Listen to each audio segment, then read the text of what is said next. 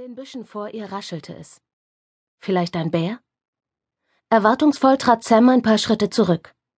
Vom Parkplatz aus, wo sie Raider ausgesetzt hatte, war sie seinen Spuren bis zu diesem dichten Brombeergebüsch gefolgt. Sie wollte ihren Problembären unbedingt sehen, wollte sich vergewissern, dass er sich nach seiner Wiederauswilderung in der Gegend rund um den Marmot Lake gut eingelebt hatte. Hoffentlich klaubte er Beeren und grub die Erde nach Essbarem um, wie sich das für einen anständigen Schwarzbären gehörte, und war nicht zum Ho Rainforest Zeltplatz zurückgekehrt, um seine Lieblingsmülltonnen zu plündern. Die Blätter bewegten sich nicht mehr. Stille. Kein Raider. Vielleicht war es nur ein Waschbär gewesen oder ein Douglashörnchen, vielleicht auch nur ein Vogel. Egal um was es sich handelte, sie würde sich nicht durch diese Dornen kämpfen, um es sich anzusehen. Sie nahm sich vor, die nicht standortgerechten Büsche bei Gelegenheit auszugraben. Als sie sich umdrehte, um einen anderen Weg zu suchen, stockte ihr plötzlich der Atem. In der Lichtung hinter ihr stand ein Jäger. Der Eindringling war lautlos aus dem Wald getreten, in voller Tarnausrüstung inklusive entsprechender Kappe und grüner und grauer Gesichtsbemalung. An seinem Gürtel hing ein riesiges Messer, in der Hand hielt er eine Waffe, offensichtlich ein Automatikgewehr.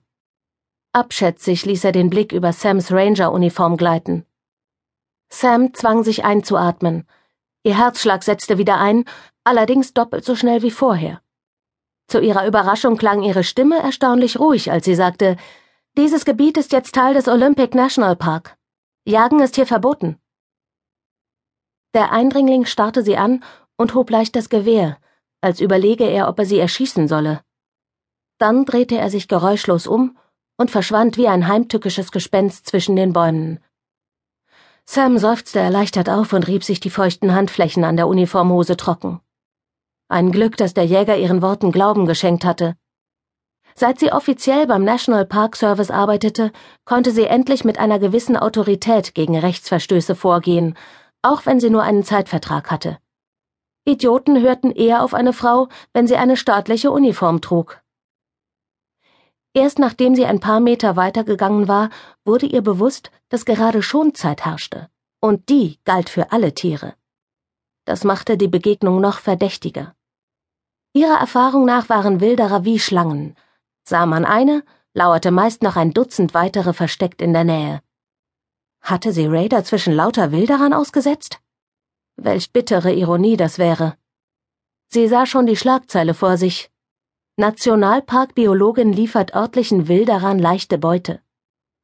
Ein Glück, dass sie sich zurzeit nicht mit Kommentaren im Internet herumschlagen musste. Es war wirklich angenehm, ein paar Monate lang keinen Zugang zur digitalen Welt zu haben. Und dann hat Rocky sich für Deborah entschieden, weil ihr Vater ein Flugzeug hat. Flugzeug? Abrupt wurde Sam aus ihren Gedanken gerissen.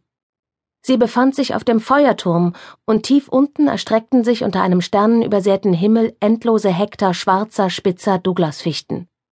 Im Osten lugte gerade der Vollmond über die Olympic Mountains. Schon bald würde der schwarze Fleck im Norden, der den Marmot Lake darstellte, wie geschmolzenes Silber glänzen. Sam legte das Fernglas auf das Fenstersims, kritzelte Okay, Weston in die 23 Uhr Spalte des Logbuchs und drehte sich dann auf dem hohen Holzstuhl herum, um einen Blick auf die 13-jährige Lily Choi zu werfen, die im Schneidersitz auf ihrem Schlafsack auf dem unebenen Holzboden saß und sie aus ihren karamellfarbenen Augen ansah. Offensichtlich erwartete sie irgendeine Reaktion. Hm. Sam presste die Lippen aufeinander und neigte leicht den Kopf, womit sie, so hoffte sie, Interesse bekundete, ohne sich auf irgendetwas festlegen zu müssen. Sie hatte das Mädchen völlig ausgeblendet gehabt. Wie schafften es Joe und Laura und all die anderen Eltern bloß, den Geschichten ihrer Kinder zu folgen? Das Geplapper hörte und hörte nicht auf. Das ist doch nicht fair, oder? Sam beugte sich vor, weg vom Zischen der Coleman-Lampe, die neben ihrem Ellbogen stand, und erwiderte Eigentlich nicht, aber. Aber was? Wir können schließlich nicht alle Flugzeuge besitzen, stimmt's? Lilly zupfte an dem Schopf schwarzer Haare herum, der mit einem Gummiband oben an ihrem Hinterkopf zu einem Pferdeschwanz gebändigt war. Das Flugzeug gehört Deborah nicht mal selbst, und sie kann es auch gar nicht fliegen. Jetzt wusste Sam wieder, worum es ging.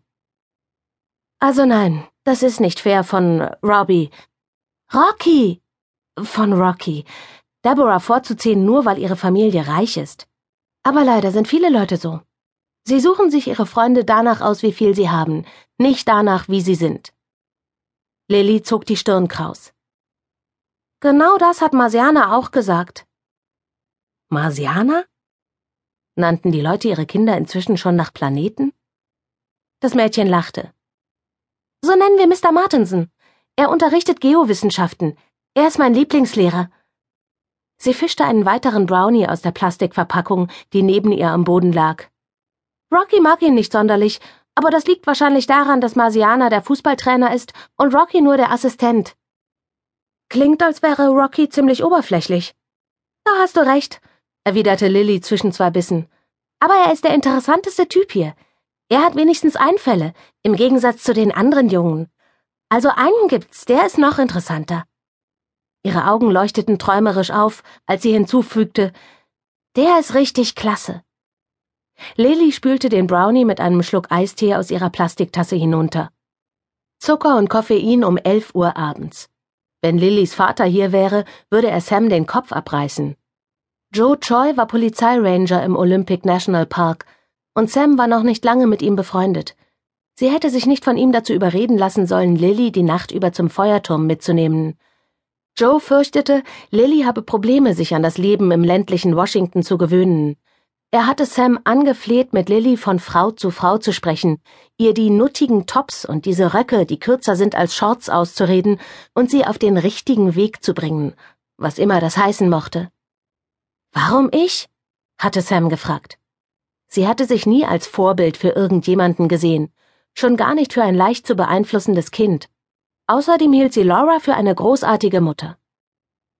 Lily redet nicht mehr mit Laura und mit mir auch nicht, hatte Joe erwidert. An dir hängt sie. Vielleicht kannst du rausfinden, was da neuerdings in ihrem Kopf vor sich geht.